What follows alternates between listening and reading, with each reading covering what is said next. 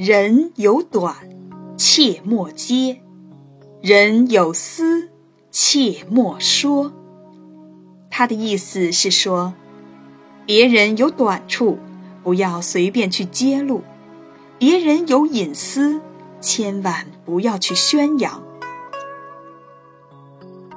刘宽是东汉时期的一位丞相，以宽厚待人闻名于世。他的部下有了过错，他一般能够体谅，对家人和仆人也从来不生气。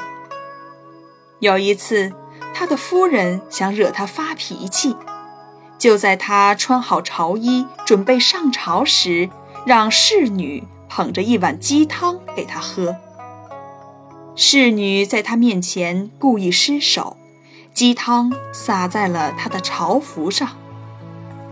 侍女赶紧擦拭，然后低头站在一边准备挨骂。刘宽不仅不生气，反而关心地问：“你的手烫伤了吗？”侍女很感动，夫人对她的涵养也十分佩服。刘宽温和的性情、宽宏的气度，受到了人们的尊敬。